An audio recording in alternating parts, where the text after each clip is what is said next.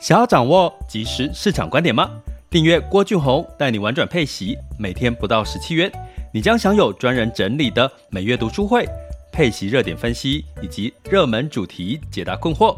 不论你想通过基金、ETF、美股或台股打造你的现金流收入，我们都能为您提供支持。点选资讯栏的订阅链接，了解更多。让我陪你一起投资理财。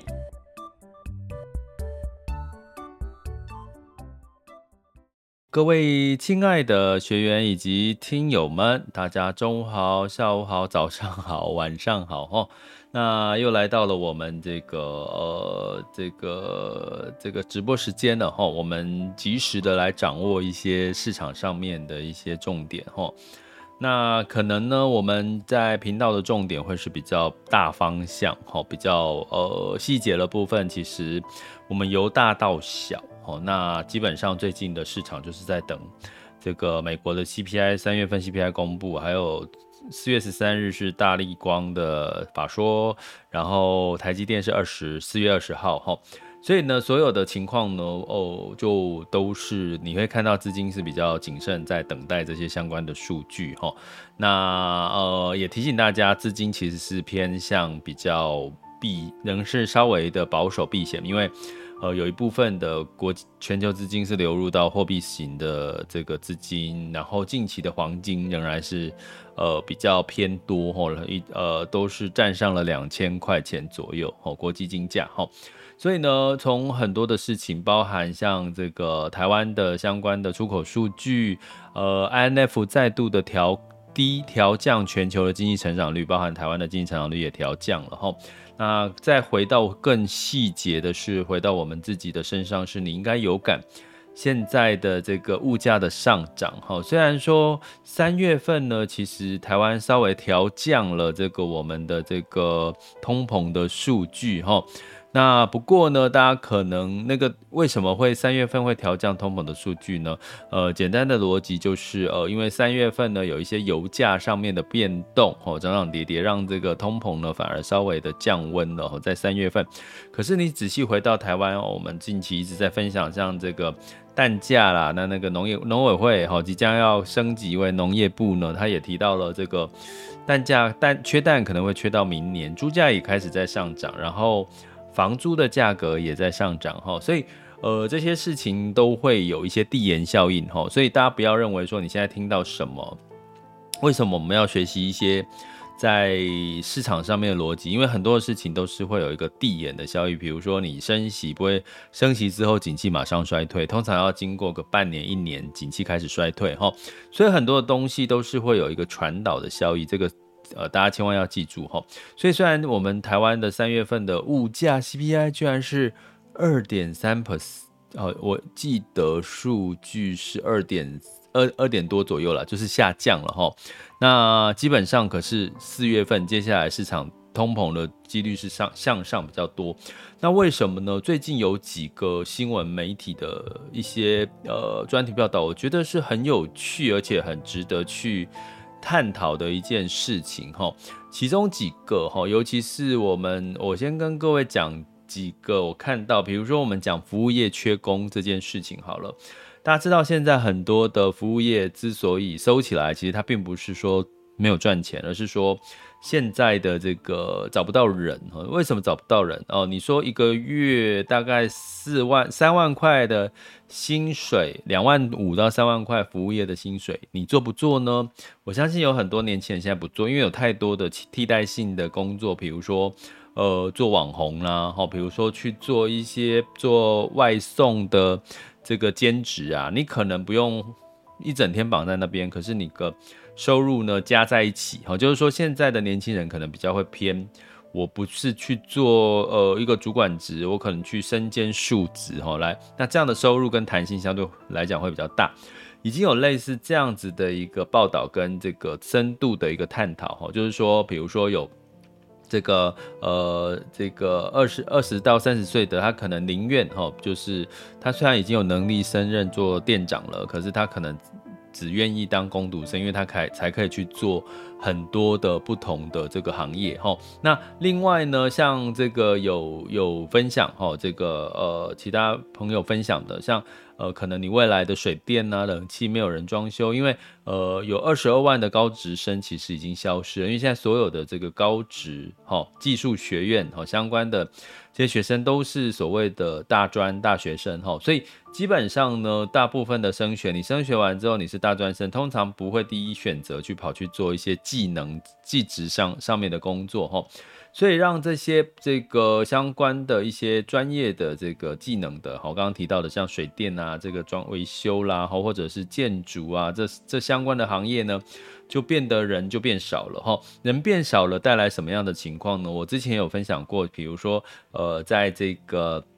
一个工作哦，比如说呃，在这个建。建商的工作，他可能排定以前是二十小时就可以完成的工作，因为这个工人很多嘛，所以基本上二二十个小时就可以完成的工作，现在因为工人数量减少，找不到工，缺工，所以呢就变成诶，同样二十小时会完成的工作，变成二十天才能完成，哦，就拉长了。拉长带来什么？就是成本的增加，吼。那你要找到更找到工人怎么办？你只能去用高薪，用更吸引人的薪水，哦，去。这个呃吸引这个来这个上工哈，那所以这样的一个吸引的情况下，当然就带来了这个相关的薪资的成长。那这些薪资的成长会转嫁到哪里？转嫁到这个呃建商的成本哈，甚至以房子的话就转嫁到房价。所以我们可以，我我我有一个论点，这是我自己的观察看法，就是说，诶，如果你现在可能要考虑买新房的话，你可能要可以考虑买。是疫情前的房子，因为疫情前比较没有缺工这些问题。疫情后的房子，因为现在缺工，可能呢，因为你工时再加上为了这个建材相相关的成本的提高，所以你可能某种程度都必须去呃，有有可能比较容易遇到偷工减料的几率哈。所以呢，诶、可能现在我可能会比较 prefer 去看这个所谓的中古啦、中古房，或者是在疫情前盖好的房子哈。那预售屋呢？诶、当然除了这个政策上面的限制，比如说预售屋现在不能哈转售之类的哈，在预售的过程当中不的转售的限制，再加上预售屋，你想想看，现在越盖越久，我本来说诶、一年之内就要盖好你预售屋的情况。可是呢，诶、你可是你会遇到说，诶、可能工时它的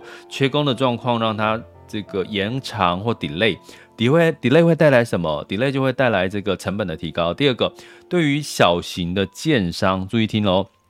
中小型的建商就会出现了流动性的问题，也就是说，其实大家知道，建商其实他盖个房子，他绝对不会是拿自己的钱去投去去做，他一定是跟银行贷款哈。所以呢，在比如说台湾这样接下来通膨的情况下，诶，台湾还是有升息的可能，所以他第一个借贷成本提高，或者是信贷紧缩。带来的这个，哎，它可能撑不了那么久，就是它没有办法如期盖好，它的现金流不就不会源源不绝的进来嘛。所以呢，反而预售屋就会出现另外一个未来可能的流动性风险哦。所以这个是如果你在呃购买预售屋，可能在未来要考虑到一件事情，就是因为你现在不不容易套现，就是说你在预售过程不容易这个转手，然后你又。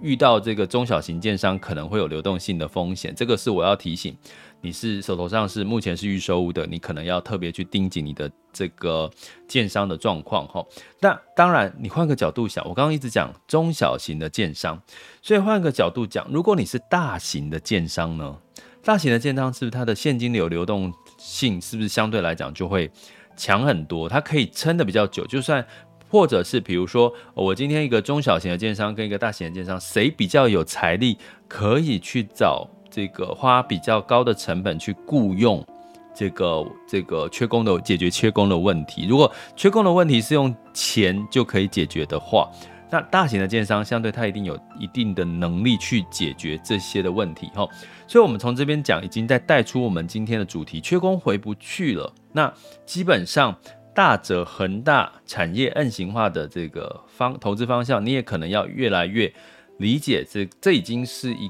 个大方向了。也就是说，它不再是呃，就是说所谓摁型化，就是说大公司大者恒大，那小公司，诶，可能它的成本比较低，弹性比较低，它可能还有生存跟利润的空间。可是处于中间的中小中型的产业，诶，中型的产业会有什么？面临到它的成本会比小型的产业来得高，它的成本的优势，它的价格竞争力又比大型的产业来得低，所以基本上你会慢慢的发现，诶，一些中小中型的产业。似乎就不太容易存活下去哈。我举个我自己观察最简单的例子，你会看到，如果以餐饮业来讲，你有没有注意到一件事情？你在媒体上面最常看到“曾几何时”，这是我自己特别深的感受。曾几何时，我们早餐吃的蛋饼，蛋饼知道它，大家知道现在有脆皮蛋饼跟所谓的粉浆蛋饼，对不对？曾几何时，蛋饼变成是一个平民美食，就是可以拿出来讲好几个文章了。蛋饼不就是我们早上拿来吃填饱肚子的吗？那蛋饼，你说脆皮蛋饼跟粉浆蛋饼，它有好吃到不行跟难吃到不行的很大的差别吗？那为什么现在这些所谓的平民这种口这个零这个叫叫什么零零钱美食嘛？哈，这个铜板美食，呃，它居然变成。台湾的小吃里面的一部分，包含像什么？大家应该最至少你在看一些 YouTuber 或者是新闻，都会讲臭豆腐有没有？臭豆腐居然也很多比较，诶，哪一家臭豆腐？蚵仔煎有没有？这种平民美食呢，居然都变成了是这个很多 YouTuber 或媒体争相报道的亮点。曾几何时，这些就是我刚刚讲的，它小而美，成本小。可是呢，它也不用太多的人力，所以它相对来讲，它是有利润可以生存下去的。那另外呢，诶，有一种大型的，比如说，呃，我最近跟朋友有聊到一个叫这个，大家知道星波咖啡吗？就是世界冠军咖啡，星波哦，星波咖啡。那基本上它就是它的名打的名名号，就是它的这个世界冠军的这个头衔哈。那诶，它名字叫什么？我有记，我看一下哈，我查一下。基本上我有，我有，我我不不好意思哦，我其实我到这个年纪，我选择不重要的事情，我就不会去记了哈。所以其实请大家原谅我，我其实有些东西不会特别去记。这个星波咖啡的创办人，我看一下他的名字叫三个字，废话嘛，三个字。等一下，我看一下哦，有人要提醒我吗？吴泽林，哦，大家应该知道吴泽林，应该大家对有喝咖啡的人应该都知道这个人，吼。那他的这个最，如果你去，呃，他应该算是第一家，呃，不也不是第一家店的，就是前几家店是在，呃，这个松山松，呃，不是华山，好，华山文创，哈，园区旁边，哈。那一杯咖啡大概是一两百块，一两百块上下的这个他的手冲咖啡，哈，他因为他。世界冠军嘛，所以他的店其实很屌哦，就是大概你四五大概六点还是几点他就关门了，他就关门了，所以你大概五点多去可能就喝不太到他的咖啡了哈。所以你想想看，一家咖啡店能够开到五六点就营结束营业，是不是代表他的这个？他的这个呃，至少能力很好了哈。那他其实呢，后来就是我刚好跟朋友在逛街的时候，他跟我说，在比较靠近那里是哪里啊？哎，我一时有点忘记了。比如说，哎，那个地方是靠呃文呃文化文化中心呃国父中正纪念堂，中正纪念堂吗？对对，中正纪念堂那边哈。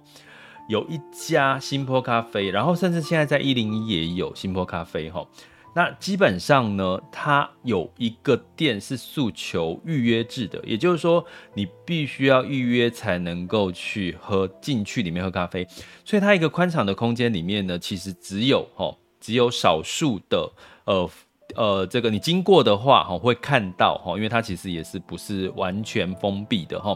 那你你看到往里面看的话。你会看到什么呢？你会看到它其实哈，这个呃，基本上是呃没有什么人，因为它是预约制的哈。那它的诉求呢？它啊，它是在超级站吗？应该是在金山南路或金华街那个地方哈。金山南路或金华街那个地方，它是在那个呃叫超级站哈。那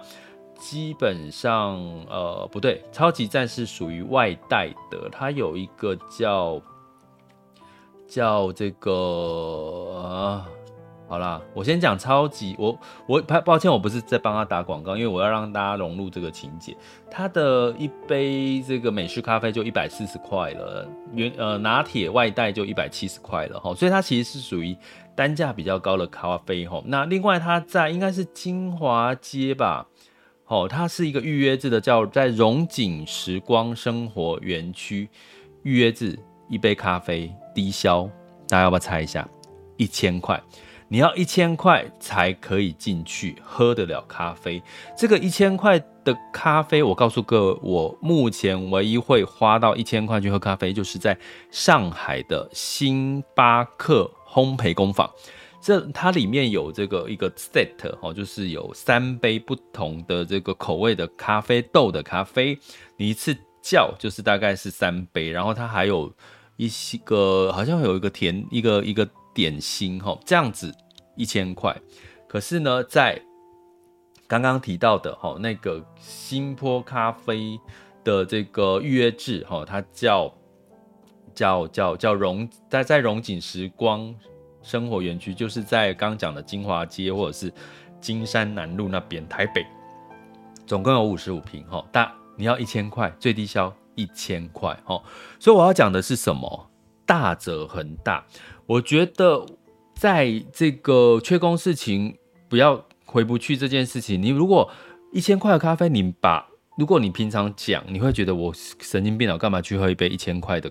咖啡？我不见得那个环境，我觉得 CP 值没有到那个 CP，就算他是世界冠军，可是如果你把缺工这件事情放进去看的话。我今天一家一个产业，我找不到员工，我找不到员工怎么办呢？我其实我本来有十个员工，我现在变四个，没有关系，我预约制，所以我不需要那么多员工。可是你进来，每一个人可以享受到一千块，可以享受到很好的咖啡之外，很好的品质，很好的环境，很安静的环境。请问在座的各位，你会不会愿意这个？一千块的价，高单价解决了缺工的问题，他不需要那么多的员工。第二个，他不需要那么多的客户，因为一千块，比如说，呃，如果你用路易莎去计算，一杯咖啡七十块，你大概要十十十十个客人，十五个客人左右，对不对？你要十五个客人才可以有一千块的营业额，可是他现在只要一个人就一千块，所以他客人变少。他的服务的员工就减少，所以他是可以因应，只要有人愿意花一千块，他可以在里面享受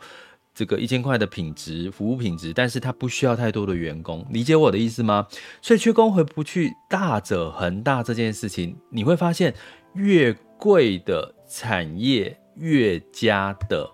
兴盛，好，可是呢，因为越贵的产业去的人就越少，哦，比如说你吃这个 buffet，可能现在就是一千四、一千多、两千块以上的，诶，还是很多人去吃。可是他走的就更精致，他可以找招聘到更多的服务人员，因为吸引用可以用比较好的薪资去吸引到服务人员。另外呢，像宜兰的这个江江，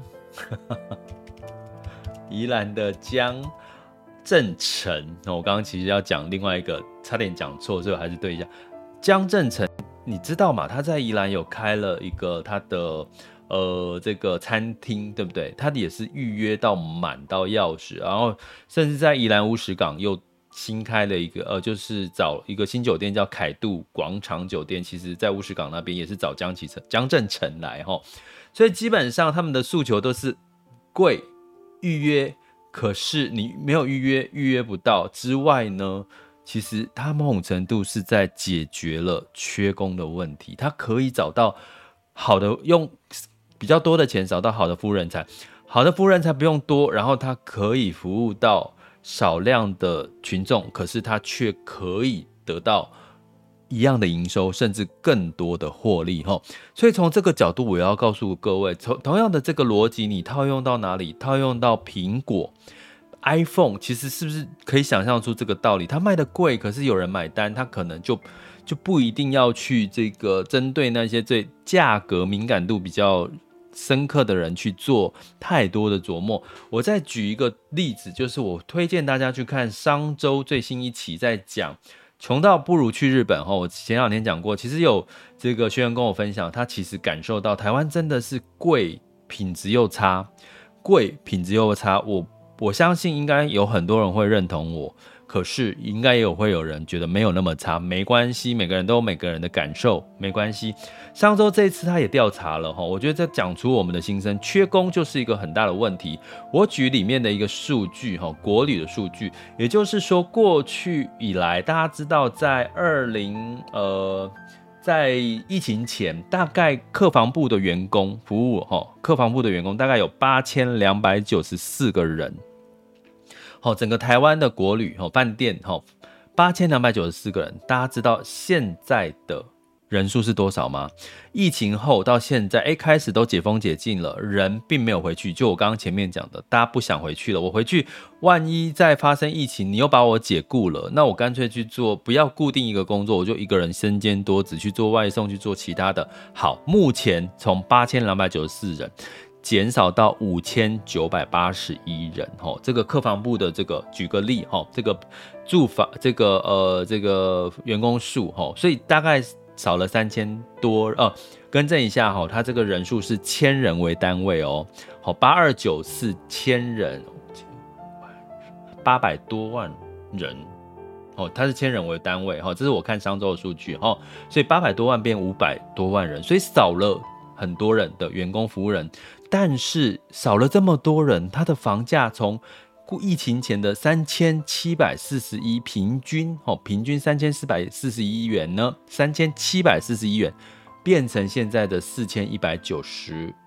呃，四千一百九十五元的房价哈，就是人数大幅的服务人数减少了，那。可是呢，房价却大幅度的上涨。你不要去讲这个阿里山的英迪格，或者是高雄因为演唱会造成的那个每一个随便一个房间都万元。可是大家知道吗？只你只要是自己去比较，平日的房间一个房间一晚只要一千块的，它可以在六日变成三千块到四千块，你就知道这个有多离谱。也就是说，一千块的这个房价，呃，平常的品质水准。到假日都变成三四千块，三倍以上哈。所以你从这个角度来看，人数的减少，房价的提高，当然服务品质会变差。所以呢，你要得到更好的服务品质，比如说你要得到更好的服务品质的话，你要怎么办？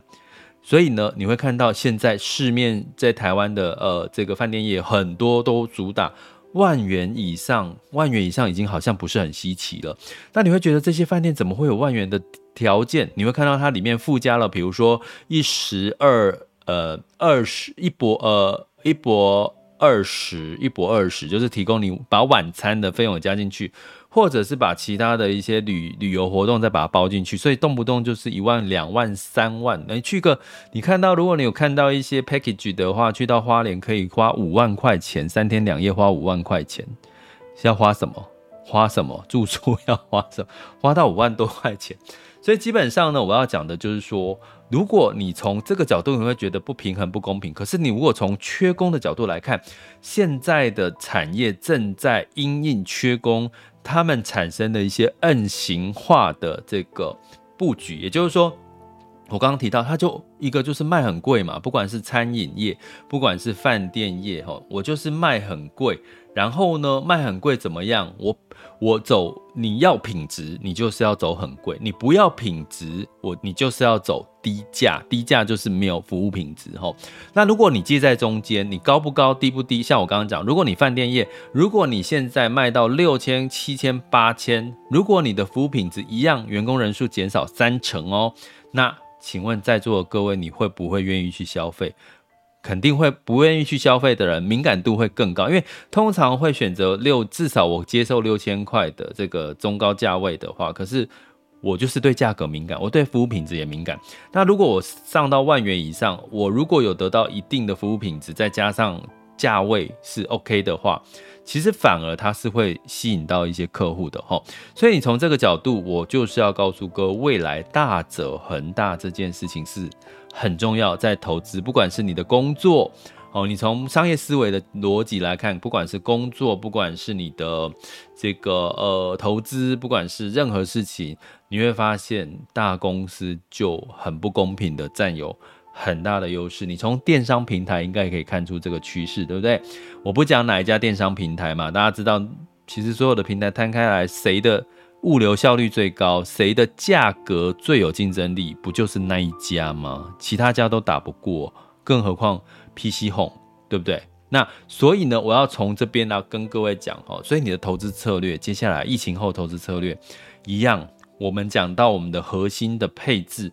所谓为什么我们的基金 ETF 都是所谓的用这个配息的方式来做布局，因为他就是会投资到比较是大型的这些全职股哈，哦，比较不会，因为。通常会配息配股利，绝对不会是成长型的新创产业。新创产业不会配股利给你的啦，因为它的吸引人的地方是它的成长、成长、成长的机会，所以它怎么会配股利给你？所以通常你买配息型的基金 ETF，它肯定都会比较布局到大型的全值股哈，哦，或者是现金流稳健，或者是股利高的哈。这又衍生到我昨天跟一位同这个业界的专家，我们在聊天的时候呢，其实他讲到一个重点，我觉得这个重点。好重要，可是我决定把这个重点放到我们的这个学习主题里面哈，就是付费订阅学员的学习主题，这个相对很重要。我会大概解析一下，我跟这个呃这个这个这个业界同业哦，这个业界的对算业界啊同业，就是他的一个我们聊到出一个激荡出一个看法，我觉得这个事情应该可以跟各位。分享，因为这可能是未来大家投资的一个重点跟一个机会哦，那就请大家呃留意我的上架通知哦，这个我们的专属的付费订阅学员哦，那也欢迎大家如果有兴趣可以加我们订阅行列，通过 MixerBox 赞助方案各个平台订阅链接点下去就可以了解更多的内容。好，所以讲到这边，大家有没有觉得真的真的市场的逻辑、商业思维就是？因为一点点的改变，其实大家都要生存下去，你就必须要持续的怎么样？持续的更新。所以你不要想说一件事情就投资，哎，我就算我退休了，我就不学投资，不是？因为你会发现市场一直在变。谁知道疫情前跟疫情后缺工回不去了，大家都不回去了。谁知道物价上涨，现在连蛋、咸连这个。猪肉，台湾这些过去我们没有想过蛋会上涨的，现在也也出现了这些状况吼，所以少子化，还有再加上工作越来越多元吼，一个人一个人不会选择待在一个工作，我指的是年轻人吼，再加上大家宁愿不会去优先挑选一些劳力密集重度的工作吼，所以台湾的缺工的情况是会越来越严重，所以成本的上涨越来越高。然后你会发现消费越来越高，那你只能选择很便宜的蛋饼，或者是臭豆腐去吃，或者是你可能有能力未来退休的时候，越来越有能力去吃什么？吃这个预约制的，不管是 buffet，不管是这个预约午菜单料理，或者是我刚刚提到的像这个星波咖啡的这种预约制的咖啡，一千块。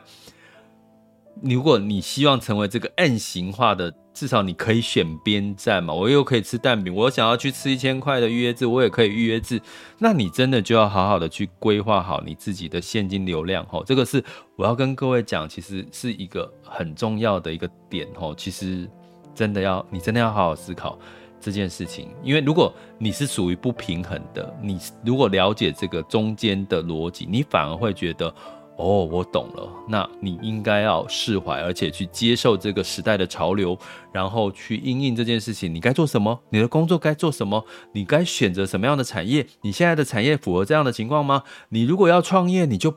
就可能要小而美，小而美会比较好哈。那要不然就依附在大公司，就这两个，真的投资也是一样，投资也是一样，好吗？OK。想要掌握即时市场观点吗？订阅郭俊宏带你玩转配息，每天不到十七元，你将享有专人整理的每月读书会、配息热点分析以及热门主题解答困惑。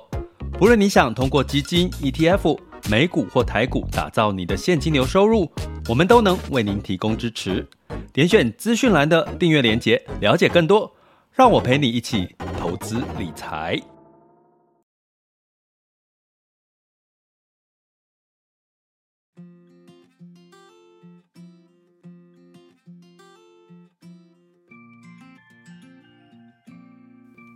好的，接下来我们进入到二零二三年四月十二日的全球市场盘势轻松聊。首先，我们来看风险指标部分，今日 VIX 恐慌指数是十九点八，现在当下 VIX 恐慌指数是十九点一三，呃，大概维持在十九左右哈，没有降下来，但是也没有再再往上走哈。那十年期美债殖利率呢是来到三点四三一八 percent 哈，所以基本上是稍微就维持了哈。那所以呢，带来的是美股有涨有跌哈，道琼。上涨了零点二九 percent，S&P 五百持平，纳斯达克跟费城半导体分别下跌零点四三跟零点五六个百分点。吼，那当然这个就是因为周三在观察，今天在观观望三月份的消 CPI 的公布的数据。那我呃这个财报也周五哈，银行股要开始公布了哈。那能源股这个有有反弹，因为这个油价的上涨。吼，那能源股的财报不会太差。吼。能源哦，我讲能源哦，不是原物料哈。照理说哈，就整体，那就是我们有跟学员讲原因的哈，就是 S M P 五百的这个第一季的财报的预估各个产业哈，大家可以去回看三月份 EP 零三哈，我们订阅学院。那所以呢，整体来看呢，其实就是呃在观望的一个格局，然后。费德非 Watch 呢，预期升五月份再升一码的几率又提高了嘛，吼，所以这个就是有还是有很多的动态调整，我们要随时去因应的。那有时候你做好你的投资策略布局，吼，核心资产加卫星资产以息阳股，其实也不用特别的去做太大的担忧或变动。那所以呃，我们的这个泰若刘强，四月份的这个点评服务已经。开始了嘛，好，所以这个就是适度的透过一季一季来检视一下自己的投资标的有没有需要汰弱留强，我觉得这也是很重要的一件事哈。那欧股的部分呢，普遍上涨，泛欧六百上涨零点六二，德法英呃德法分别上涨零点三七、零点八九个百分点，英国是下跌零点五七个百分点哦。那当然就是在等待这个通膨 CPI 的数据。那同样的雅股也是一样哈，就是在这个情况下，那日经二五我其实在上。呃，昨日哈有讲过了哈，上一集有讲过，因呃是上呃上涨了一点零五 percent，原因是这个呃他开又发表了这个诶好像没有必要紧缩这么快紧缩的一个论点哦，这个日本央行，所以反而让日经有一个反弹的一个情况，那其他的普遍就是小涨小跌哈，像昨天是台台股是小涨零点二四 percent。那香港恒生小涨零点五七，上证是下跌零点零五 percent 哦，所以都是在一个很明显的一个观望的一个氛围。那我们接下来看一下，看什么呢？看这个，现在时间是十二点三十二分哈，我们来看一下雅股的走势。那目前台股的部分，台积电是下跌了零点九五 percent 到五百一十九块，好，从五百三十几又跌回来五百一十九，那就是可以解读说市场对于接下来台台积电四月二十号的法说会其实没有那么乐观啊，毕竟它公布三月份的财报是低于预期的哈，那嗯，当然哈，就是这个对于台股的影响，就是目前台股是一万五千九百一十六点哦。上涨了两点，哦，就是持平的状况，哦。那柜买指数是呃上涨了零点五一 percent，那这个港股恒生指数是下跌零点五九 percent，恒生科技下跌一点零九 percent，上证指数是上涨零点四七 percent，来到三千三百二十九点一八。那目前上证呢，应该是说市场上面。哦，认为它的这个景这个景气是稍微没有那么的强劲哦，所以预估央行可能会在降息，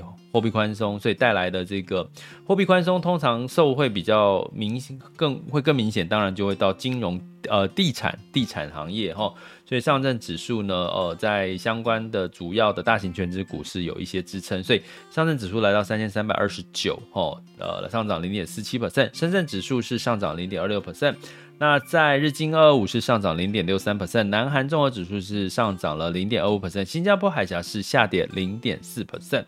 不过要留意日经二五，所以最近虽然今年以来虽然是涨多于跌，可是呢，呃，留意一下日元会偏，目前是稍微偏弱，然后可是你要记得，日元早晚还是要回到紧缩的这个阶段哈，因为不可能一直宽松下去太久哈，仍然会有这个慢慢的紧缩的机会。那这是亚洲股市，那能源的部分呢？呃，布兰特原油六月份布兰特原油期货是上涨一点七 percent，来到八十五点六一美元每桶，哦，又上涨了哈，所以基本上。呃，建议就就是希望我们最近要观察油价，希望不要再涨了，就差不多维持，要不然可能会带动通膨 CPI 的数据。好，现在是四月，四月又涨了，油价要涨了哈，那不要涨太多哦，大概维持了哈，涨涨跌跌是可以理解哈，所以油价最近又要开始观察了，因为又来到八十五左右了哈。那金价的部分呢，六月交割的纽约黄金期货是上涨零点八 percent，来到二零一九美元每盎司哈，那。当然跟美元稍微走弱是有关系，美元指数呃来到了一百零二点一五三一，哦，那美元兑台币是三十点五一，美元兑换人民币是六点八八六零，美元兑日元是一百三十三点六五，哦，所以你会看到美元稍微走弱，可是日元也是偏弱，哦，那台币也稍微偏弱，哦，所以呢，基本上就是这样子的一个。呃，持续的观察。不过美元呃，留提醒大家一件事情，美元偏弱的同时，其实在三月份，大概债市、新市场债啊，哈，投资等级债、公债其实都是反弹的哈。所以呃，我们在这个一。月月初的一批零一哈，我们再来做一个整理哈，让我们的订阅学员了解，目前债券债市除了股市涨涨跌跌之外，其实债市也是偏反弹的状况哈，所以现在是今年债优于股的情况仍然是呃没有太大的方向上面的改变哈。以上的资讯提供给各位参考，这里是郭俊宏带你玩转配息，给你及时操作观点，关注并订阅我，陪你一起投资理财。